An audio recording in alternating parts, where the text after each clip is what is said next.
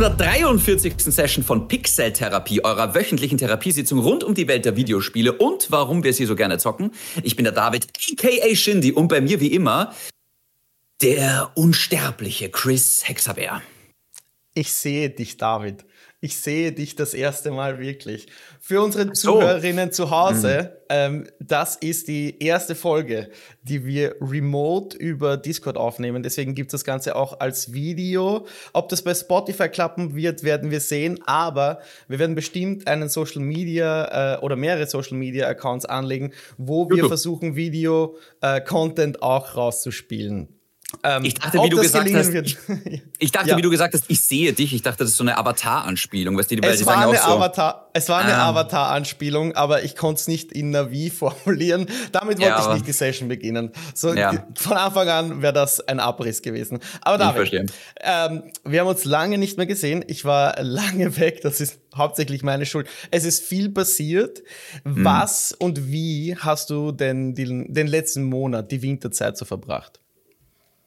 Ähm, äh, tatsächlich extrem viel, erschreckend viel mit meiner Nintendo Switch. Also, mhm. ich glaube, das letzte Mal, dass ich so viel Nintendo äh, Switch gespielt habe, war 2017 ist das Ding rausgekommen, glaube ich. War schon lang her, gell? 2017, ja. Ja. Und ähm, die habe ich extrem lange, extrem vernachlässigt und ich bin jetzt seit kurzem wieder so drauf reingekippt. Also Nintendo wäre stolz auf mich. Ich habe so viele Spiele gezockt auf der Nintendo Switch und ähm, das Highlight davon war tatsächlich Prince of Persia, The Lost Crown heißt glaube ich, ja. Mhm, mhm, mhm.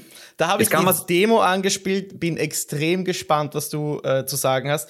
Ich, was, also sehr, sehr stark beeindruckt, wäre vielleicht sogar eine Untertreibung. Ähm, online ist die Meinung vielleicht sogar noch besser. Da schreiben manche sogar über ein Genre oder ein neu definiertes Metroidvania-Genre. Mich würde mhm. interessieren, siehst du das ähnlich? Warum ist dieses Spiel so gut? Warum hat das so hohe Wertungen bekommen? Klär mich auf. Also zunächst einmal, ich glaube, das ist ein Spiel, was alle jetzt ein bisschen gerade überrascht hat. Weil ich glaube, so eine Qualität hätten wir Ubisoft nicht mehr zugetraut. Also ich habe schon äh, irgendwie Kommentare gelesen von wegen, dass, von wegen, das ist das beste Ubisoft-Spiel seit fünf Jahren mindestens. Und ich bin noch nicht ganz durch. Ich möchte mich noch ein bisschen zurückhalten. Ich bin jetzt, glaube ich, gerade so vielleicht bei der Hälfte, bei zehn Stunden oder so. Aber ich würde mich da mal vorsichtig anschließen und behaupten, es ist Ubisoft.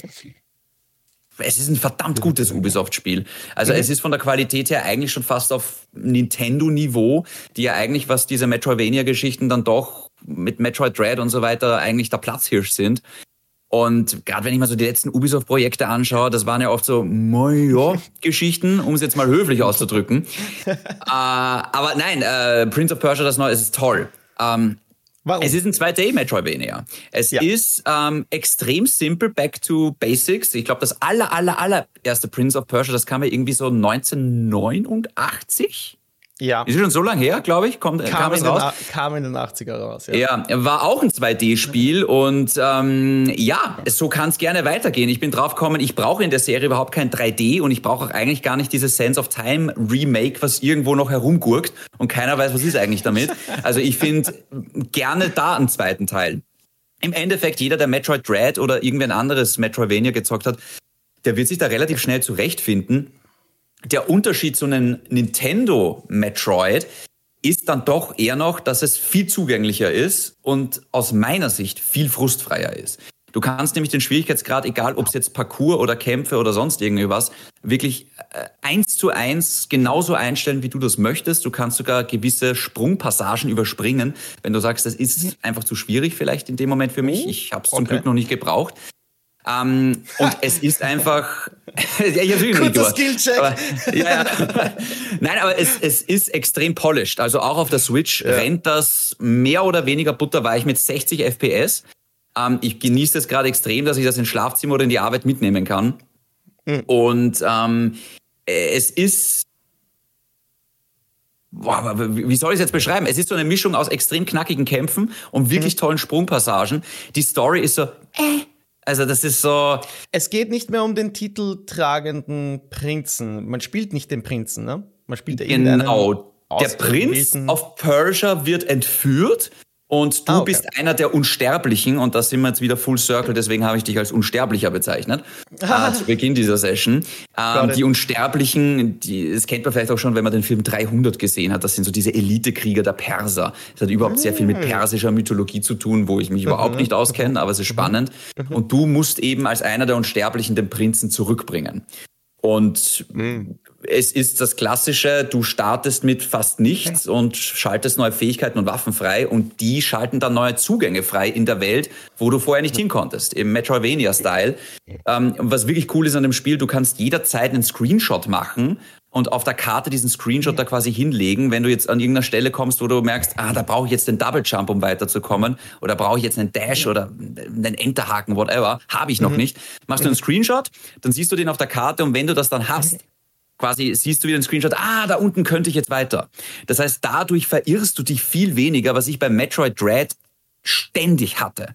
Also das war für mich bei Metroid Dread einer der frustrierendsten Erfahrungen, dass ich ständig herumgerannt bin und ich bin mir wie ein Vollidiot vorgekommen, weil man dachte, ey, wo geht's da jetzt weiter? ähm, und Prince of Persia, ich fühle mich nicht wie ein Idiot, wenn ich dieses Spiel spiele, das ist mal schön. Und es ist auch optisch ähm, sehr, sehr cool inszeniert. Und das Ganze bei einer Zeit von gut 25 Stunden, was man so hört, das ist auch einfach mal doppelt bis dreifach so lang wie in Metroid Dread. Mhm. Also mhm. Ähm, aus meiner Sicht der erste große Banger 2024 und mhm. ich weiß, 2D spricht nicht immer alle an, mhm. ähm, gibt es ein paar Vorurteile, aber es funktioniert auf jeder Plattform, läuft so toll, auf der PS5 und der Xbox Series sogar mit 120 FPS, wenn man den Fernseher dazu hat. Ich wollte also es gerade ansprechen. Äh, ja. Wieso spielst du das dann auf der Switch? ah, das ist eine hervorragende Frage. Ich, ich habe die Demo auf beiden Systemen ausprobiert und bin draufgekommen, zwischen 120 und 60 FPS habe zumindest ich in dem Moment jetzt nicht so den Riesenunterschied gespürt. Mhm. Weiß ich nicht. Vielleicht kann mein Gehirn keine 120 FPS verarbeiten. Aber ähm, für mich war es tatsächlich mehr wert, dass ich das Ding mitnehmen kann und dass ich gemütlich ja. auf der Couch zocken kann, während eine während einer ähm, Serie läuft. Und ich muss ganz ehrlich sagen, wenn schon mal ein Nintendo-Port gut ist, habe ich das Gefühl, muss ich den auch fast supporten. Also das, ich habe mich wirklich gefreut, dass da so viel Arbeit reingeflossen ist und dass das, es gibt so viele furchtbare Nintendo Switch Ports, die mm fast unspielbar sind. Ich sage nur Mortal Kombat 1. Und ähm, bravo Ubisoft. ja, das habe ich gesehen. Ach du Scheiße, ja. Schrecklich, ganz, ganz. Also das ist eigentlich schon Kundenverarsche. Da sind wir fast schon auf ja nicht der Day Before Niveau, aber es fehlt oh, nicht mehr viel. Ja, okay, es ist fast unspielbar auf der Switch. Egal. Mhm. Ähm, es gibt die Demo, auf, egal auf welchem System, ladet es euch runter ja. und ja. trefft eure eigene Entscheidung. Ich finde, das ist ein ganz ein tolles Spiel. Ja, ich war kurz davor, es mir auch zu holen. Die Demo hat mich überzeugt. Dann konnte ich schon sehen, oh, das ist äh, von dem Team von Rayman. Rayman Origins und Legends. Yes. Ich glaube, Ubisoft Montpellier, ich bin mir nicht ganz sicher, aber ein hm. spezielles mhm. Ubisoft-Team, wo man noch so die, die Wurzeln oder die, das Fahrwasser der Rayman-Serie erkennen kann in diesem Metroidvania Prince of Persia Gewand. Es wäre wahrscheinlich schon auf meinem System, wenn da nicht ein riesiger Backlog aus Spielen bei mir entstanden wäre über die letzten Monate. Ich habe mir gedacht, bevor ich jetzt mich auf das neueste Ding werf, schaue ich mal, was ich letztes Jahr verpasst habe. Und da kam dann in meiner Abwesenheit auch noch einiges dazu, wie zum Beispiel God of War Valhalla. Hast du das auch anzocken können? Ich habe es durchgezockt, Valhalla, ja. Also, oh, okay. Okay, nein. Ähm, Bevor ich, ich, ich konnte noch ja, ja. nicht so viel spielen, maybe 20, 30 Runs mittlerweile. Ich mag den Story Hook immens. Das gibt mir so Motivation. So herauszufinden, wie diese Türen funktionieren, wann diese Belohnungen endlich freigespielt werden. Was ist das Ende dieses Story Arcs, das wirklich motivierender ist als äh, das, ich nehme jetzt das Roguelike Gegenbeispiel, das auch mittlerweile erschienen ist, The Last of Us Remastered No Return. Äh, das konnte ich auch kurz anspielen. Super intens. Ich habe ganz vergessen, wie unglaublich kompakt und intensiv dieses Kampfsystem ist, wie krasse äh, Angstschweißperlen mir da über die Stirn laufen, wenn ich mal irgendwo einen ein Klicker äh, höre. Und ich muss sagen, God of War Valhalla gefällt mir besser. Und es liegt nicht daran, dass es gratis war. Ähm, und man für äh, Remastered bezahlt. Aber es hilft sehr. Es ist eigentlich erschreckend, dass es gratis ist. Aber ich lasse mal dich, der schon etwas oder das es schon abgeschlossen hat, ein mhm. bisschen ausführen, was den Spieler erwartet, warum es, warum es ein verdienter Epilog auch ist zur Story und nicht irgendwie ein ein 0815 Anhang an, an eine epische Geschichte. Mhm. Ähm, ich bin da mit null Erwartungen reingegangen. Ich bin ja riesen God of War Fan. Ähm, mhm. Und ich dachte, ah, eigentlich wäre mir ein Story DLC lieber gewesen. Ich möchte ja wissen, wie es weitergeht und jetzt nicht so ein Roguelite haben. Überraschung, es ist beides. Also ja. es ist tatsächlich ein Epilog. Ähm, du musst es durchspielen, weil es für die Story, glaube ich, wirklich ganz, ganz wichtig ist. Und vor allem Spieler, die God of War schon seit dem allerersten PlayStation 2 Spiel verfolgen, ich glaube, die kommen da voll auf ihre Kosten. Also es ja. ist unfassbar ja. toll gemacht. ja, ja, die Qualität ist irrsinnig hoch. Und ähm, es ist jetzt nicht so ein Roguelike, das mich ewig beschäftigt wie Hades zum Beispiel. Also in Hades gibt es nochmal deutlich mehr Abwechslung, was die ganzen Runs angeht. Das motiviert nochmal ein bisschen mehr. Für mich war in dem Moment, wo die Story vorbei war, war auch Valhalla für mich vorbei, weil ich mir dachte, okay, das ist jetzt nicht für mich dieser Endlos-Modus. Also, was heißt Endlos-Modus? Aber es ist jetzt nicht so das Ding, wo du die nächsten 50 Stunden reinsteckst. Ich glaube, um die Story durchzuspielen, brauchst du so zwischen fünf und acht Stunden vielleicht, mhm. ähm, wenn du dir Zeit lässt. Und dann ist, dann, dann war's das auch. Aber wie gesagt, das ist gratis. Also who, the, who gives a fuck? Ja, also es. Es, es, ich verstehe Sonys Preispolitik nicht ganz, weil äh, sie treffen manchmal so komische Entscheidungen, wo ich mir denke, dafür soll ich jetzt Geld bezahlen? Aber gerade bei dem denke ich mir, ey, wenn das jetzt 20 Euro gekostet hätte, wäre ich mir auch nicht verarscht vorgekommen. Hätte ich gesagt, ja, gekauft, Same. in den Warenkorb, sofort.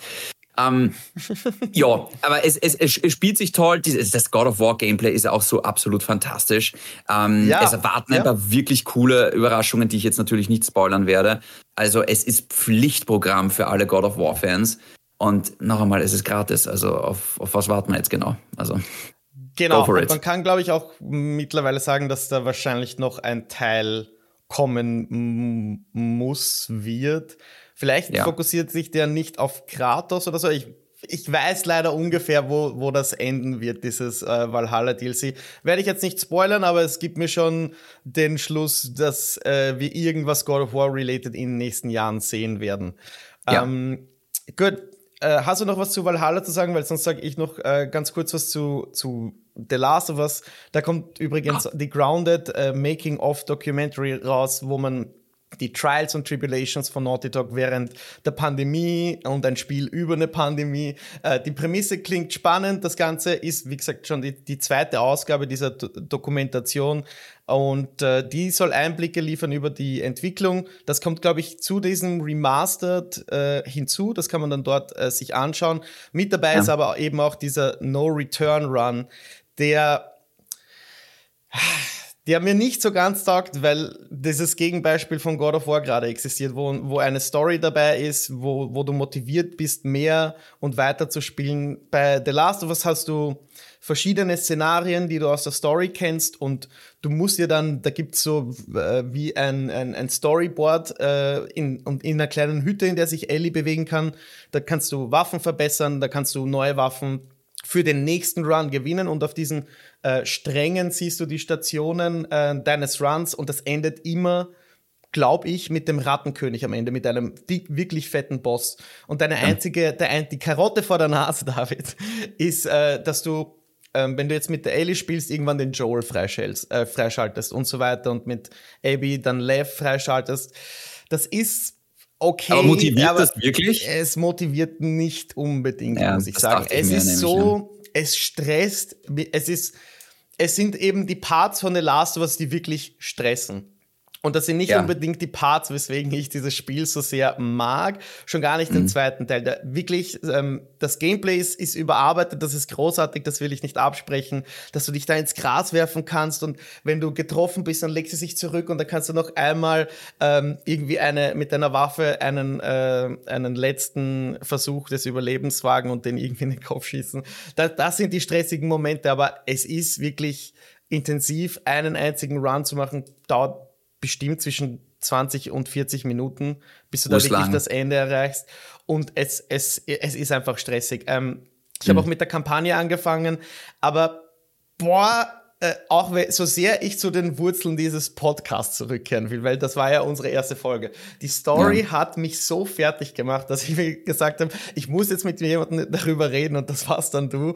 Und ich würde gern dahin zurückgehen, aber ich mag nicht. Ich kann nicht. Ich weiß, was mich in Stunde vier, drei, vier erwartet und ich will das gar nicht wiedersehen. Ähm, von dem her lasse ich mir da noch Zeit äh, mit dem Replay. Ich würde sowieso gern lieber den, den ersten spielen, dann den zweiten. Grafisch ist es natürlich alles etwas überarbeitet, aber das ist so wie der Unterschied zwischen den 60 und 120 FPS bei Prince of Persia.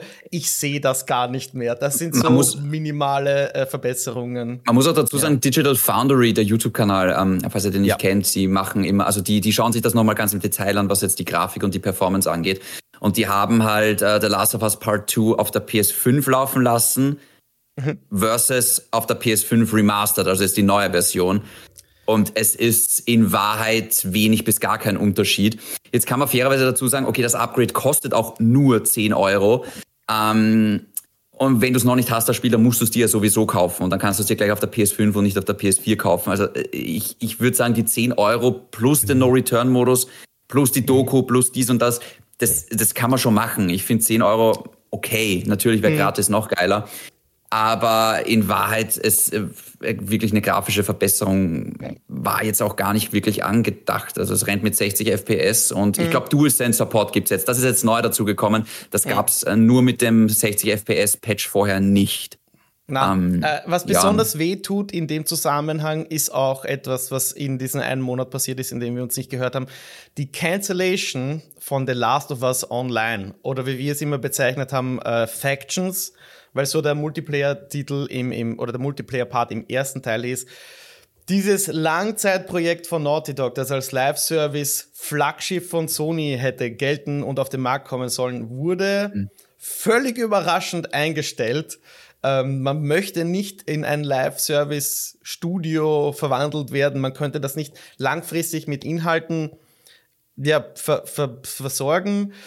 Und daraufhin ja, ist der Multiplayer-Traum von The Last of Us auf einmal verflogen. Und ich, ich, bin, ähm, ich bin böse, weil wir vertröstet wurden damals und keinen Multiplayer bekommen haben zum Part 2 weil sie auch nicht, it grew too ambitious. Wir wollen mehr, wir haben erkannt, da geht mehr und jetzt, Jahre später, stehen wir mit nichts da, nur mit diesem angetackerten Roguelike-Modus und einer Dokumentation. Als weißt Fan du, von Naughty Dog mache ich mir nicht Sorgen, aber ich bin ein bisschen, ich bin ein bisschen getrübt in meiner Stimmung, was das Studio angeht. Ja. Weißt du, was den No-Return-Modus auf ein ganz anderes Niveau gehoben hätte, wenn sie irgendwie Koop möglich Coop. gemacht hätten? Ja. Das, also, wenn man das jetzt zu zweit hätte spielen können, hätte man gedacht, fuck ja. Weil das geht zum Beispiel in Valhalla auch nicht, aber in Valhalla gibt es auch in Wahrheit nur einen spielbaren Charakter, logischerweise. Ja. Ähm, Gut, im Spiel kann man dann auch irgendwann einen zweiten Charakter spielen. Egal, darum geht es jetzt nicht. Also im Hauptspiel Ragnarok meine ich. So. Ähm, aber in das, ich finde, das hätte sich halt richtig gut angeboten jetzt, hm. dass du da halt als Ellie und Joel oder Ellie und Abby oder was weiß ich was spielen kannst. Zu zweit wäre das schon nochmal sehr, sehr cool geworden. Hm. So muss ich jetzt als sagen, auch als großer The Last of Us Fan, brauche ich momentan nicht. Gut, dass es da ist und irgendwann gibt es vielleicht Irgendwann habe ich vielleicht wieder Teil Bock drei. auf dieses Spiel, ja? ja? Oder genau kurz vor drei, Teil 3 nochmal zocken oder was weiß ich was, ja. Aber momentan, ich habe gerade äh, so viele andere Spiele auf der Switch auch nachgeholt. Mhm. Über die ich jetzt noch gar nicht gesprochen habe, ist auch egal jetzt, aber ähm, ja, es steht auch schon wieder. kurz zusammenfassen, wenn du willst. du willst ganz, ganz kurz durchgehen. Ja, wir haben The Last of Us eh auch abgeschlossen. Ich habe noch ja, ich meine, ich komme noch auf das große Spiel, was ich gerade zocke. Genau. Bevor andere. wir jetzt gleich zu Pal World oder pa wie sagt man eigentlich? Pal World. Pal World, genau. Ja. Bevor wir dazu kommen, ähm, was ich alles auf der Switch noch ähm, äh, durchprobiert habe. Stardew Valley, das Ding, was 15 Euro kostet und dafür 10 Milliarden Stunden Spielspaß bekommt, äh, dafür bekommt. Ähm, also es ist, es ist ein Bauernhof-Simulator, finde ich ganz, ganz cool. Ich habe The Legend of Zelda Tears of the Kingdom endlich fertig gespielt. Meine Meinung ändert sich nicht. Das Spiel war geil. Ja, danke schön, endlich. Nach 70, mehr als 70 Stunden oder so. Wow. Ähm, ich habe äh, dank deinem Tipp Super Mario Wonder gezockt oder spiel's gerade immer noch. Ähm, vor allem zu zweit im Coop ist das halt ein Riesenspaß. Sehr äh, ich habe gespielt ja. äh, Mario plus Rabbit Sparks of Hope. Das habe ich für einen 20er mitgenommen. Okay. Und kann nur sagen, wer den ersten Teil mochte, der wird auch den Teil mögen. Ich habe mich durch Metroid Dread endlich durchgequält. Deswegen kann ich jetzt auch diesen Vergleich ziehen zu Prince of Persia. Ähm, ich fand Metroid Dread wirklich cool, aber mein Gott, mit Prince of Persia habe ich mich noch kein einziges Mal ärgern müssen. Und mit Metroid Dread, ich hätte die oh, Switch wow. in zwei Hälften brechen können, teilweise schon wieder. Na gut, kommt heuer eine neue. Also.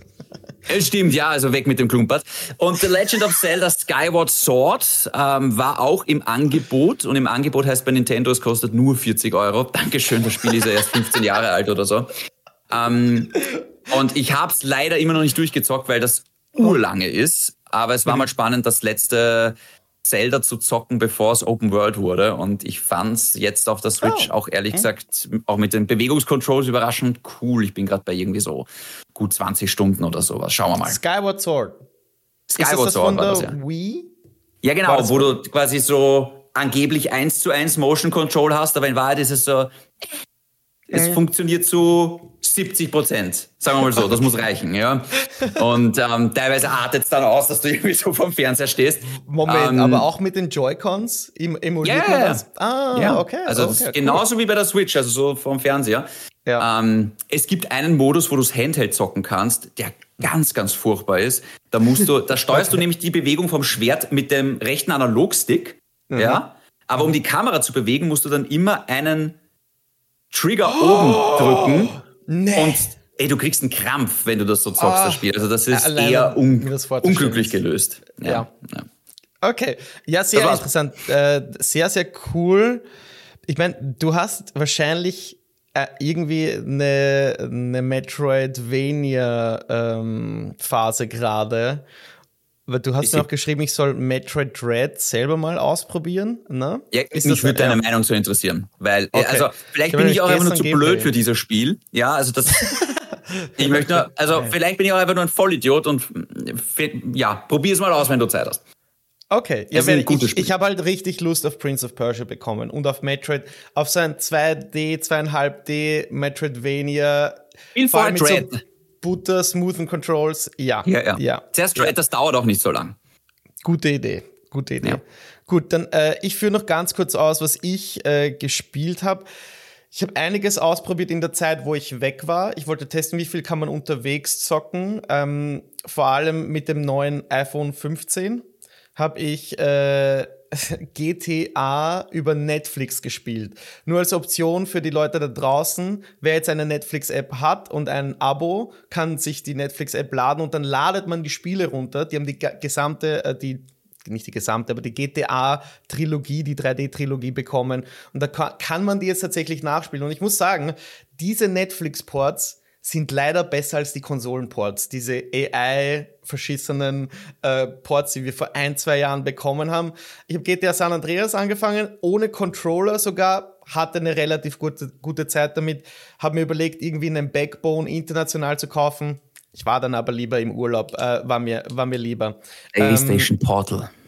PlayStation Portal ja, dauernd ausverkauft. Ich weiß nicht, ist dieses Ding so beliebt? Das kann doch nicht jeder brauchen. Wir haben weltweit zwölf Stück produziert. Ich glaube, daran ja, liegt ja. Wahrscheinlich, wahrscheinlich. ähm, genau. Und ich habe mir zu, ich bin jetzt ein bisschen ein Apple-Jünger geworden, muss ich zugeben. Ich habe nämlich auch für unterwegs, um zu arbeiten, ein MacBook gekauft, auf dem man nicht so viel zocken kann. Deswegen hat mich mal interessiert, was gibt's da auf Steam? Da gibt's auch eine eigene Kategorie für macOS. Da sind eher kleinere Dinge dabei, äh, wie zum Beispiel mhm. Civilization oder so. Cool für unterwegs. Wirklich der Bringer ist aber jetzt gerade Xbox Live, also beziehungsweise äh, xCloud im Zusammenhang mit dem Game Pass Ultimate. Denn der Game Pass hat Palworld bekommen, wie auch Steam. Und äh, das zock ich gerade mit Millionen anderen und mit meiner Freundin im Koop. Das muss ich, äh, ich das ist ein Koop-Spiel, das wir gemeinsam zocken, deswegen feiern wir das so. Ähm, sie hat sich selbst das erste Mal den Game Pass abonniert. Ich zock das, wenn ich, wenn wir gemeinsam jetzt im Wohnzimmer sind, sogar auf dem MacBook über das X-Cloud-Ding und wir haben eine gemeinsame Coop-Session. Es ist wunderbar und Palworld ähm, soll jetzt auch unser nächstes Thema sein, denn es ist ein Massenphänomen, hatte absolut niemand wirklich auf dem Schirm. Und ja. zum Zeitpunkt der Aufnahme hat er sich alleine auf Steam knapp 10 Millionen Mal in einer Woche verkauft. Das sind Verkaufszahlen, die vielleicht eben nur Nintendo spielen äh, vor 10 Millionen Mal? Ja. Das ist krass. Ja. Das ist sehr krass. Äh, die Game Pass-Zahlen wissen wir nicht, aber ich nehme mal an, die sind mindestens äquivalent zu den Steam-Nummern. Äh, wie gesagt, Entry of Barrier ist so gering, es ist im, du kannst es wirklich streamen. Ich würd, es würde mich wundern, wenn die Spielerzahl, die da aktiv jetzt gerade in der ersten Woche ist, nicht, äh, also nicht über 20, äh, 20 Millionen ist. Sorry. Ja. Ähm, also ganz schön viele Spiele, äh, ganz, ganz schön viele Spielerinnen. Sorry, wir gendern ja noch. Und äh, äh, es, ist ein, es ist ein wahnsinniges Phänomen, David. Ich weiß, du hast noch nicht reingeschaut. Ich bin, muss ich, weil ich oft gefragt wurde, was ist das eigentlich? Es ist ein Spiel, das süchtig macht. Komplett. Also die Story, Die, die Story hinter dem Spiel, hinter der Entwicklung ist mindestens so faszinierend wie das, was gerade online passiert. Der Diskurs über AI-Nutzung, über den Pokémon Company-Vergleich, äh, wie viele Spieler es hat und dass dieses Team dahinter, ein japanisches Entwicklerteam, fast per Zufall ein richtig, richtig gutes Survival Crafting Game äh, gemacht hat. Das ist es nämlich eigentlich im Kern. Survival Crafting aller Valheim, Ark, Rust, das kennen wir alle. Nur mit dem Clou, es ist Pokémon mit Waffen. So hat es zumindest das Internet getauft. Ich glaube, das hilft sehr, gerade was jetzt die erste Welle der Popularität angeht.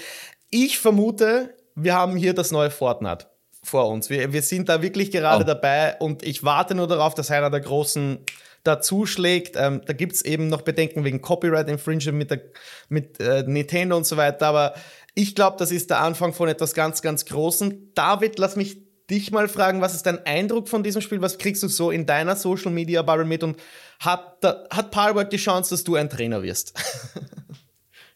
um, ähm, also ich bin mal gespannt, ob das Spiel durchgehend online bleiben darf. Stichwort Nintendo. Ähm, ja. Ich, ich habe mich intensiv damit beschäftigt. Ich habe zwar noch nicht gezockt, weil ich, ich muss jetzt mal eine Sache loswerden. Ich hasse Survival-Spiele. Also mein eigenes ja. Leben ist ein, ein, einziger, ist ein einziger Überlebenskampf. Also es ist, warum soll ich damit in der Freizeit jetzt auch meine Zeit verbringen, nicht zu sterben? Ja, wow. ich meine, ich, ich versuche jeden Tag nicht zu sterben irgendwie, ja, gefühlsmäßig. Also ich, ich, ich hasse diese Survival-Geschichten. Okay. Das, das mit den Viechern, die dann für dich kämpfen und irgendwie deine die Drecksarbeit für dich machen, das finde ich alles cool. Das kann man alles machen, ja. Das muss ich auch groß gleich herauskitzeln. Normalerweise ja. bei solchen Simulationen hasse ich diese ganze Arbeit, das Grinden. Aber das Coole ist, du baust dir eine Basis auf und die Pokémon, sorry, ich werde das oft verwechseln mit Pokémon heute, die yeah. Pals die arbeiten für Darum dich. Das heißt, die, Wasser, die Wasserperls bewässern die Felder, die, die bauen Steine ab, die hacken Holz, die stellen Medizin her. Du kannst auf denen reiten, fliegen, zum Kampf einsetzen, du kannst sie schlachten, entsaften. Die, die Freiheit, die dieses Spiel bietet. Ja, du kannst sie wirklich schlachten. Das ist krank, ausgehungert, hat Depressionen, kann alles passieren. Hackebeil und weiter geht's. Aber oh. es ist, es liegt an dir, wirklich ähm, so frei wie möglich wirklich mit diesen Tieren umzugehen. Und du kannst mhm. äh, Leute in eine Gilde holen und dann gemeinsam auf einem Server dir eine riesige Farm aufbauen. Ja. Das Traden vom, von Perls funktioniert mittlerweile ähm, ganz gut. Und es ist überraschend viel Content da. Wir spielen seit an die 20, 30 Stunden sind vielleicht bei der Hälfte angekommen. Ähm, du kannst so viele Sachen lernen. Es gibt verschiedene starke Wesen natürlich mit verschiedenen ja. Elementen. Das ja. muss man vielleicht noch dazu sagen. Also das Ding ist ja noch im Early Access eigentlich. Kostet jetzt, glaube ich, auf Steam knapp ja. 30 Euro. Und die Entwickler haben, glaube ich, gesagt, es ist jetzt circa zu 60 Prozent fertig. Es funktioniert aber schon erschreckend gut. Also wenn ich an Spiele denke, die Version 1.0 fertig rauskommen, sind nicht so polished wie diese Early Access Geschichte. Also natürlich ja. gibt's Abstürze hier und da vielleicht und man bleibt mal wo hängen und so, aber das ist für ein Early Access wirkt das sehr fair, was die da machen.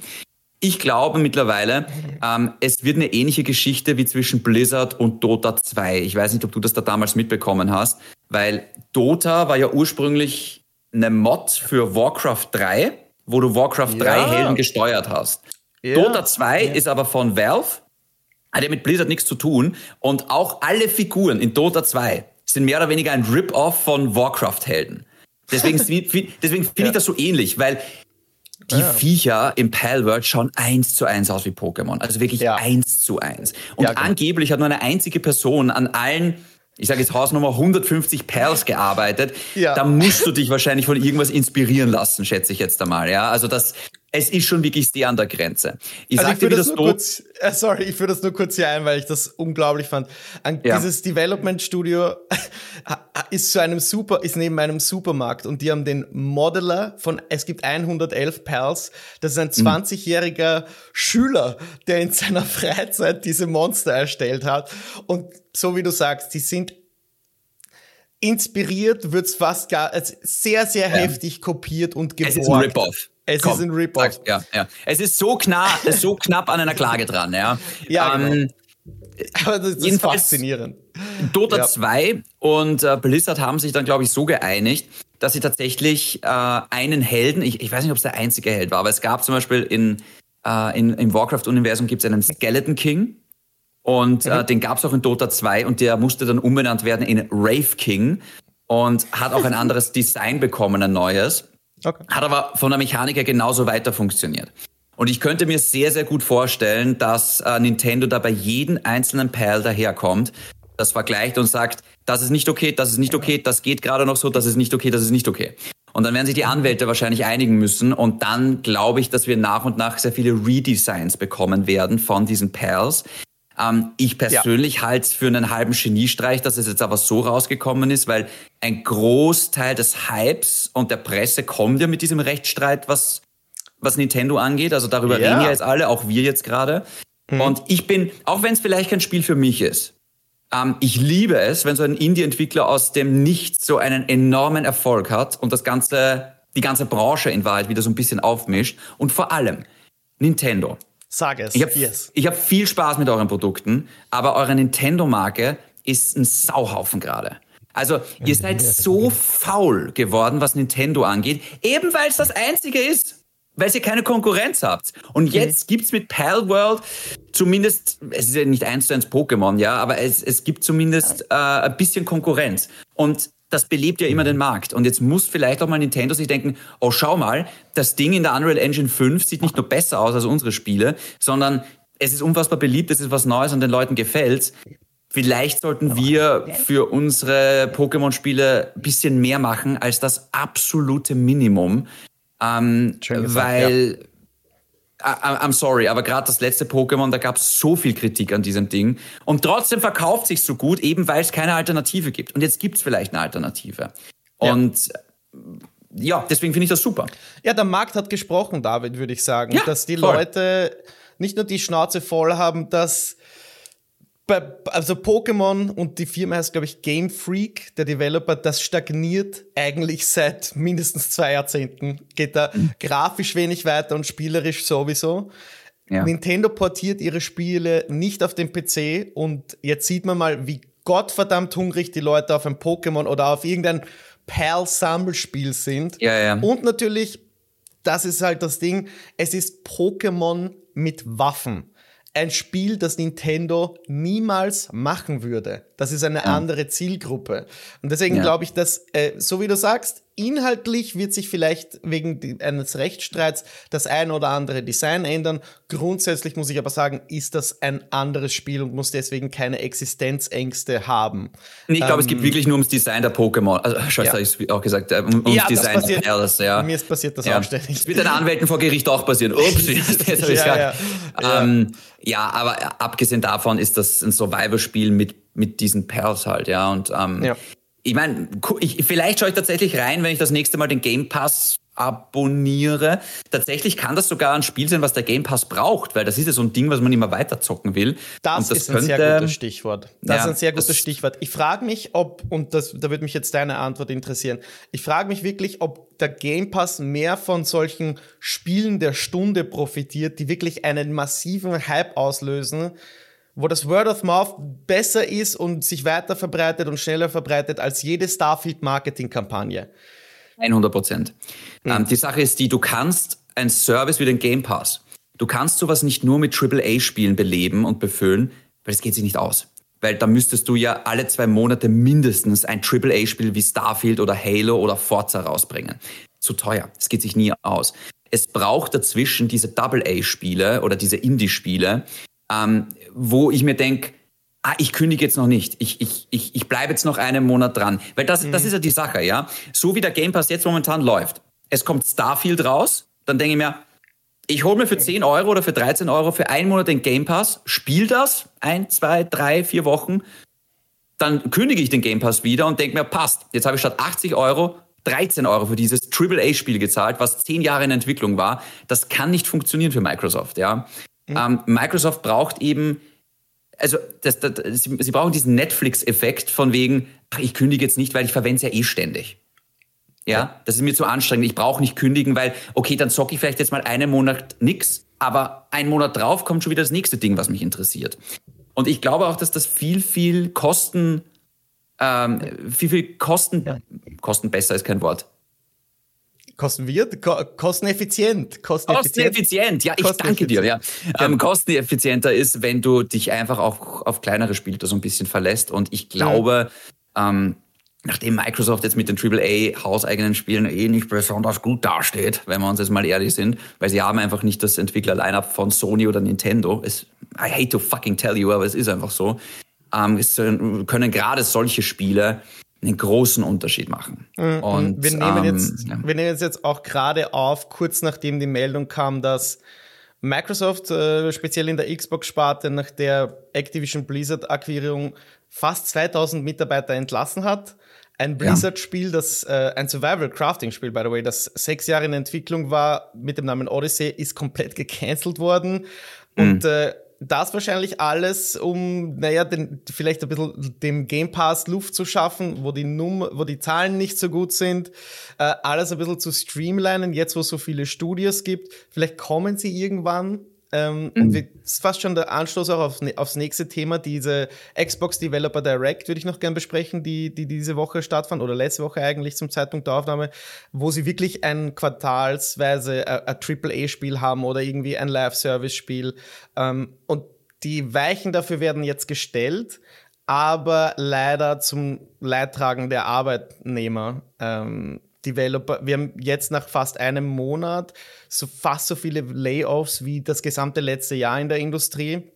Darüber mhm. will ich gar nicht reden, das wird einfach so weitergehen, aber Xbox macht jetzt serious mit dem Game Pass, weil ich glaube, sie verabschieden sich von Exklusivität, sie verabschieden sich von Retail-Releasen und werden sich konzentrieren darauf, ebenso große Dinge wie Call of Duty, AAA-Spiele alles in den Game Pass zu bringen. Und es wird Diablo schon 4. gemunkelt, dass äh, Sea of Thieves äh, bald auf der PlayStation verfügbar sein wird. Also das äh, wird wahrscheinlich dieses Jahr alles seinen Lauf nehmen. Aber Hast du dazu was zu sagen oder kann ich auf die nächste Story umleiten? Go for it. Go for it. Gut, dann gehe ich gleich nämlich weiter im Schritt und äh, mache die Xbox De De Developer Direct kurz zum Thema, wo ein paar Spiele gezeigt wurden, unter anderem aber natürlich das, ich weiß nicht, wie oft ich das in einer Session schon erwähnt habe, Indiana Jones and the Great Circle oh, von oh, ja. Machine Games, mhm. den Developern hinter der, der, dem Reboot der Wolfenstein-Trilogie äh, ist es, glaube ich. Wurde mit Ende hin schlechter, was ich gehört habe. Youngblood und so nicht so gut Finger davon lassen.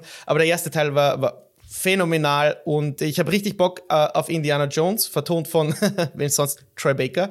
Und ich fand, das, was gezeigt wurde, das Gameplay-Debüt war äh, ansprechend, macht mich neugierig. Bisschen skeptisch bin ich noch, ob das alles seinen Charme hat, äh, den die klassischen Filme haben. Sie ist auch ein junger Harrison Ford, den man da sieht, nur nicht mit seiner Stimme. Ja, David, äh, ich würde gern mit dir über dieses große Spiel reden, weil die anderen Avowed und so, das ist jetzt ja wirklich der große dabei, ja. Genau. Ja, ja. Reden wir über Indiana Jones and the Great Circle. Hat dich das äh, überzeugen können? Nein, noch nicht. Noch nicht, möchte ich sagen. Ich bin ein riesengroßer Indiana Jones-Fan und ich kann sogar den schlechten Teilen von Indiana Jones noch mehr abgewinnen als der durchschnittliche Fan, glaube ich. Hast du den letzten ähm, Film gesehen und wie fandest du den? Äh, Habe ich gesehen, fand ich okay. ja. Ja, also es, er, er, er, war, er war nett. Er war nett, ja, also, mhm, mhm. aber auch nicht, nicht gut. Ja. Gut, dass es jetzt vorbei ist, denke ich mir, ja. ja. Um, ähm, also um, zunächst mal, mich hat es extrem geschreckt, dass das Ding ein äh, First-Person-Spiel ist ich, ich glaube, sie haben das mal gesagt und ich habe das verdrängt, weil ich das einfach nicht wahrhaben wollte. Und ich habe mir gedacht, ach komm, das kann doch jetzt nicht sein. Weil in meinem Kopf war das ein Uncharted-Klon. Genauso wie ja. Uncharted ja irgendwo extrem voll, viel von Indiana Jones äh, gefladert hat. Ja, genau. Ja, genau. Äh, ja. Habe ich mir gedacht, jetzt werden sie einfach Uncharted ab, äh, ja, abrippen und äh, das Ding wird jetzt das Uncharted von Xbox. Aber sie gehen dann einen vollkommen anderen Weg Vielleicht auch ziemlich clever, weil dann müssen sie sich nicht diese Vergleiche gefallen lassen, weil Uncharted hat halt eine Qualität, die nicht viel Wünsche übrig lässt. Mhm. Und da muss Indiana Jones erstmal rankommen. Mhm. Was man bis jetzt gesehen hat, ich finde vor allem die Kämpfe wirken ultra clumsy. Also dieses Hand-to-Hand-Ding und mit der Peitsche und man sieht einmal kurz im Trailer, wie man eine Waffe zieht, aber das Ding wird ja kein Ego-Shooter, weil das würde überhaupt nicht zu Indiana Jones passen, wenn der jetzt ja. Wolfenstein-mäßig mit einem Maschinengewehr durchgeht und die ganzen Nazis abballert, ja? ja. Also deswegen, deswegen fehlt mir jetzt auch gerade noch ein bisschen das Vertrauen zu dem Entwickler, weil das ist auch für die jetzt erstmal Neuland. Ich glaube eher, dass das ein First-Person Action-Spiel ist. Ich glaube, Rätsel wurden immer ja. mal wieder angedeutet, das passt ja sehr gut. Ja. Aber das wird jetzt kein Ego-Shooter, denke ich mal.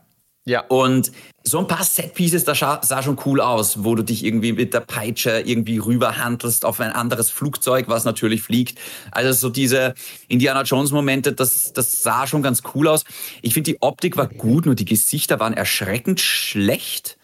Also gerade oh, beim okay. Gesicht von Harrison Ford, also sie, sie mimen ja Harrison Ford. Ja. Ähm, habe ich mir gedacht, oh, das ist so ein ganz starker du Uncanny Valley-Effekt. Aber es wirkt noch irgendwie stiff und plastisch. Also ich weiß, was du meinst. Er ist, du siehst Harry sofort, aber irgendwie ist er in einem Uncanny Valley. Wo er also, so draufsteht ja. und du denkst, ah, irgendwas seid so auf 98 Prozent, aber noch nicht ganz da. Ja, das sehe ich. Ich würde nicht sagen 98 Prozent, ich würde sagen, es sind wir circa so bis 70 Prozent oder so. Also okay, es, nee, ist noch, gerade bei den Gesichtern finde ich, ist noch sehr viel Luft nach oben. Egal. Ja. Erster Trailer, es sieht spannend aus, ehrlich gesagt. Ich hätte schon Bock drauf, aber ich, trotzdem, ich habe mir die ganze Zeit, während ich mir das gesehen habe, immer so gedacht, äh, ah, ich, ich weiß nicht. Also irgendwie, es ist einfach nicht das Spiel, was ich im Kopf hatte. Aber das will ich dem Spiel und dem Entwickler jetzt überhaupt nicht vorwerfen, weil vielleicht überraschen sie uns alle und ähm, ja. das wird ein riesen, riesengroßes Ding. Aber mir fehlt gerade ein bisschen das Vertrauen in Microsoft exklusive AAA-Titel, weil einfach ja. so Spiele wie Starfield und Redfall und Halo Infinite dann doch echt auf einem gewissen Niveau sehr enttäuscht haben eigentlich. Mhm. Und mhm. Ich frage mich, wann bringt denn jetzt Microsoft endlich ein AAA-Spiel raus, wo niemand was zu meckern hat, wo einfach alle sagen, Metacritic 90 Plus Wertung aus, muss gekauft werden, muss gespielt werden. Ähm, es wäre mal Zeit. Ja, ja, das stimmt. Ähm, mich hat's auch überrascht, wie unbeeindruckt ich teilweise davon war. Für Machine Games habe ich mehr Ballerei erwartet. Auch wenn da eine, man nimmt das gern in den Mund, das Wort narrative Dissonanz wenn das Gameplay widerspiegelt, oh, Nathan Drake mäht 300 Leute nieder, danach hat er irgendwie eine zwischenmenschliche Konversation über seine Gefühle mit der Ellen. Äh, Aber Nathan Drake hat, hatte damals keine Filmvorlage, also das ist ihr eigenes ja. Ding. Aber zu Indiana Jones, das, das funktioniert nicht. Ja. Ja, genau. Also sieht für mich jetzt mehr aus ähm, und auch als Erklärung für die Leute, die zuhören oder zuschauen, die den Trailer noch nicht gesehen haben, als wäre das mehr so ein First-Person- Exploration-Ding mit viel mehr Rätseln, mit viel mehr Klettereinlagen. Das kann man auch dazu sagen, dass vieles ist in First Person, aber mhm. die Zwischensequenzen und das Klettern und das Herumhangeln, glaube ich, das, da, da, zoomt die Kamera raus in die Third Person. Ist Wo ich auch gar kein Fan davon bin, weil ich finde, es reißt dich dann wieder raus im Endeffekt. Also, mhm. also wenn, wenn doch dann alles in First Person, hätte ich mir gedacht, ich, weiß nicht. Ich habe immer das Gefühl, das nimmt dich dann wieder eigentlich raus aus diesem Ich bin Indiana Jones Gefühl, wenn du dann plötzlich mal so siehst und dann mal so siehst. Ja. Ähm, ich glaube, wir werden nicht viel mehr sagen können, bis wir nicht echtes geführtes Gameplay sehen. Also ja, genau. in einem Trailer Uncut kannst du viel Gameplay. zusammenschneiden. Ja. Ja, die, die, die, der erste Eindruck ist mal verhalten, würde ich sagen. Wir hätten beide mit einem anderen Debüt gerechnet. Dennoch, Auf das, was da ist, das, was da ist, wirkt auf jeden Fall vielversprechend, sagen wir so. Die, er ja. sieht aus wie Harrison Ford, das Setting ist cool, die Action wirkt cool, die Technik dahinter wirkt cool auf jeden Fall und der Developer mit Machine Games hat eigentlich auch ähm, ein bisschen ja. Vorschusslorbeeren verdient. Gut, David, wir nehmen jetzt eh schon wieder etwas länger auf. Zum Abschluss dieser Session, lass uns noch ganz, ganz kurz über eine Sache reden, die wir auch verpasst haben, weil du als Marvel-Fan, ich muss dich unbedingt über diesen großen ums Insomniac-Hack, äh, einer der größten der Videospielgeschichte, vielleicht unprecedented in der Industry, ähm, ja, die wurden erpresst, Terabyte an Daten wurden released und was da aus den Dokumenten herauszulesen ist, sind quasi die nächsten zehn Geschäftsjahre von Insomniac Games, was auf einer Seite sehr traurig ist, aber auf der anderen Seite haben wir die Infos, um darüber zu reden. Äh, nach Spider-Man 2, äh, eines der, der wahrscheinlich besseren Spiele oder der besten Spiele letztes Jahr, folgt Venom. Etwas, was wir schon nach der Zockerei in Spider-Man 2 äh, besprochen haben, ich bin schockiert, ja. befürchtet haben. Na, ich bin, ich, ich, ich freue mich drauf. Also ich, mhm. es wird so ein Miles Morales Ding, so ein kleinerer Ableger und ich freue mich drauf, ehrlich gesagt. Da habe ich richtig Bock drauf. Genau. Konnten wir aber schon irgendwie erahnen, weil Venom als Character, als, als echter spielbarer Charakter im zweiten Teil war zu ausgereift, um einfach nur da drinnen zu sein für diesen eine, für diese eine Sequenz. Und ich finde ja. das sehr cool. Angeblich wird da die Carnage-Storyline weiterverfolgt. Vielleicht ist das ein leichter Spoiler. Vielleicht blieb ich das hinterher, werden wir sehen. Auf jeden Fall weiß äh, jeder, dass auch äh, Insomniac an Wolverine arbeitet. Das soll 2026 erscheinen. Ob das jetzt noch so sein wird, äh, steht in den Sternen, weil das Spiel, der Plot ist geleakt, ähm, es, gibt unzählige Gameplay-Test-Clips, es ist sogar ein spielbarer Bild im Netz gelandet. Hast du davon irgendwas dir angesehen? Interessiert dich das? Nimmst du Abstand von solchen Leaks? Ist natürlich schade für Insomniac, ne, dass das auf diese Weise rauskommt. Es ist ultra schade. Ähm, es ja. ist es ist auch nicht gut für, für uns. Ich meine, es ist jetzt in dem Moment spannend, darüber zu reden und zu philosophieren. Das ist jetzt es draußen. Also ich, ich finde, es bringt auch nichts, sowas jetzt tot zu schweigen. Ähm, ich habe mir sowas nicht angesehen, selbst wenn ich jetzt einen Link bekommen würde, wo ich mir das anschauen könnte. Ich würde es mir nicht anschauen, ich will es gar nicht wissen. Ja. Ähm, vor allem das Ding, ich meine, das, wenn du dir so ein Bild ansiehst, das ist wie wenn du, ähm, das ist wie wenn du äh, eine Pizza bestellst und dann, weiß ich nicht, zwei Stunden davor in den Laden kommst und da liegt dann ein Stück Teig und Käse und Tomaten und du sagst, was ist denn das? Ja, die Pizza ist noch nicht fertig, Alter. Also ähm, deswegen möchte ich das gar nicht sehen. Ja, ich möchte ja. dann die Pizza fertig haben und dann dann schmeckt sie auch sicher gut. Äh, ich glaube, wir brauchen jetzt nicht äh, jeden einzelnen Leak da durchsprechen. Das mit Venom war absehbar, dass Spider-Man 3 irgendwann mal kommt, das war absehbar. Ähm, die eine Sache noch, genau. Dass nach Spider-Man die X-Men-Trilogie ja. begonnen wird. Schauen wir mal. Abseits dessen, dass hier jetzt bis 2035 ähm, eine X-Men-Trilogie auf die Spider-Man-Trilogie folgen soll. Was hältst du von dieser kompletten Versteifung auf Marvel-IPs? Also neben Ratchet und Clank und vielleicht einer neuen IP irgendwie Anfang der 30er. Ist, äh, ist das nicht irgendwo traurig, dass, dass hier ein Insomniac, ein großartiger Entwickler, fast nur für ja, für Marvel-IPs jetzt äh, die nächsten zehn Jahre in Frage kommt, das ist eigentlich crazy. Ich muss ganz ehrlich sagen, solange die Qualität so bleibt, wie sie jetzt ist, finde ich es clever. Ähm, okay, wir bekommen vielleicht alle fünf Jahre auch nochmal ein Ratchet und Clank. Ähm, ich freue mich, ich bin so ein Fan von Ratchet und Clank und Rift Apart. Ich habe es so geliebt. Aber mhm. sind wir mal ehrlich, im Vergleich zu den Verkaufszahlen braucht man gar nicht diskutieren. Ehrlich gesagt, ja. ja. Also Spider-Man ja. gegen Ratchet und Clank, ja. Das macht extrem viel Sinn. Und äh, so wie gesagt, ich meine, solange das solche AAA-Banger sind wie Spider-Man 2, ja, gibt es mir. Äh, von dieser X-Men-Geschichte bin ich jetzt noch nicht hundertprozentig überzeugt, aber das liegt vielleicht auch daran, dass ich jetzt nicht der allergrößte X-Men-Fan bin. Ähm, und ich glaube, die Marke ist ich meine, es gab schon lange keinen X-Men-Film mehr. Es wird jetzt, glaube ich, mit Deadpool 3 kommt ja auch nächstes Jahr raus, wird das mhm. noch mal ein bisschen belebt und dann möchte auch Marvel, also das MCU möchte ja dann auch mit den X-Men wieder mehr machen. Ähm, dann wird das alles, glaube ich, wieder auch noch mehr ineinander greifen. Ähm, das mit Venom finde ich ultra clever. Es gibt ja auch diese gottlos schlechten Venom-Filme, aber trotzdem, die sind, die sind nicht unbeliebt und Venom ist mittlerweile ja. eine fette Marke. Also ich glaube auch der erste okay. Venom, mir wird fast schlecht, wenn ich sage, aber der hat fast eine Milliarde umgesetzt und der war so Was? grottig, dieser Film. Jesus. Und Venom 3 kommt ja auch noch dieses ja. Jahr raus. Und wenn ja. dann 2025 vielleicht äh, Venom, Insomniac, Games, Spider-Man, bla bla bla kommt, dann ja, go for it. Ähm, solange Insomniac damit cool ist, dass sie ab jetzt nur noch Marvel-Geschichten machen, ja. Ich, ich bin Was? sehr gespannt auf, auf Wolverine jetzt mal, weil alles ja. andere ist noch so weit weg. Also ich glaube, das erste X-Men-Spielen werde ich, das werde ich erst zocken wahrscheinlich, ähm, wenn ich 40 bin. Ja, also mhm. das dauert zum Glück noch ein bisschen. Äh, ich bin jetzt 33 und das möchte ich erstmal wissen, was machen die jetzt mal mit Wolverine? Dann möchte ich mal sehen Venom und Spider-Man 3 und ich glaube schon auch, dass viele von diesen Dingern noch nicht in Stein gemeißelt sind um ehrlich zu sein. Weil man mhm. muss sich auch mal schauen, wie entwickelt sich denn das jetzt, die Qualität der Spiele. Ich glaube, das Schlimmste an diesem Leak und das vielleicht Spannendste war ja dann doch, wie viel diese Spiele kosten mittlerweile und was sie für ein Spider-Man 2 ausgegeben haben. Hast du da die Zahl noch im Kopf? Die Zahlen habe ich nicht im Kopf, aber was ich äh, auf jeden Fall daraus lesen konnte, ist, dass der Return of Investment, also Produktion für yeah. Spider-Man kostet 250 Millionen und sie verkaufen insgesamt x Einheiten und dann landen sie bei, weiß ich nicht, 500 Millionen Umsatz. Da, da, die Gewinnspanne, die, die ist viel kleiner, als wir das erwartet hätten, weil Marvel scheinbar Marvel so viel Kohle da mitbekommt.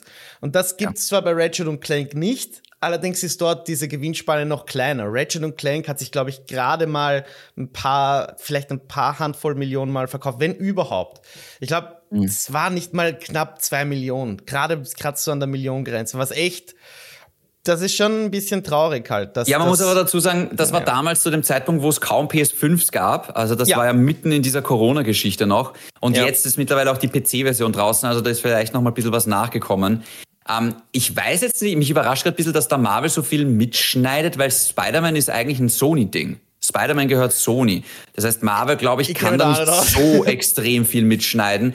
Aber es stimmt natürlich, wenn du eine Viertelmilliarde ausgibst für ein Spiel, dann kannst du, weiß nicht, selbst wenn du 800 Millionen dann einnimmst oder vielleicht knapp eine Milliarde, musst du da wirklich viel wegrechnen. Ja. Ähm, wie gesagt, und deswegen sind halt gerade solche Spiele wie Pal World halt extrem spannend, die deutlich weniger gekostet ja. haben in der Entwicklung und dann trotzdem von 20 Millionen Leute gezockt werden. Also mhm. ähm, in also dem Zusammenhang, äh, lass mich noch äh, eine Frage stellen, ja. um, um, das, um das Thema langsam äh, zu beenden. Abzuschließen. Weil ja. bei, Spider, bei Spider-Man 3, ähm, das weiß man auch noch, sie wird überlegt, die Trilogie in zwei Parts aufzuteilen oder wurde überlegt, um natürlich mehr Einheiten zu verkaufen was, das ist fast so ein Film-Approach, wie bei, Harry Potter, der letzte Teil, wurde auch in zwei Te Teile gepaart. Was halten wir von der Idee? Scheiße. Ja, denke ich auch. Ich will, eine, ich will einen Teil ja. haben.